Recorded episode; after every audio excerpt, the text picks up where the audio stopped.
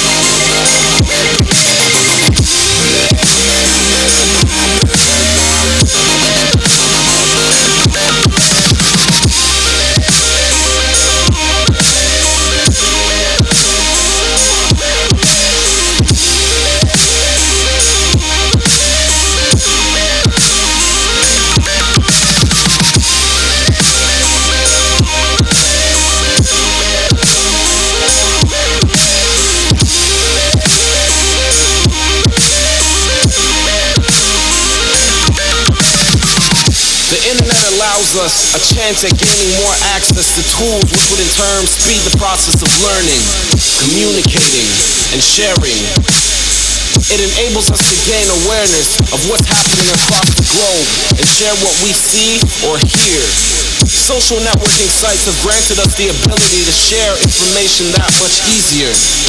Songs, pictures, videos, how can something as simple as posting a link generated by the internet be classified as copyright infringement, therefore forcing sites to feel obligated to take them all down? What would the internet really be without reblogging, reposting, retweeting? The internet was created to make lives easier, not harder. The internet was developed to break our limits, not create them. Oh yeah. Fuck sober!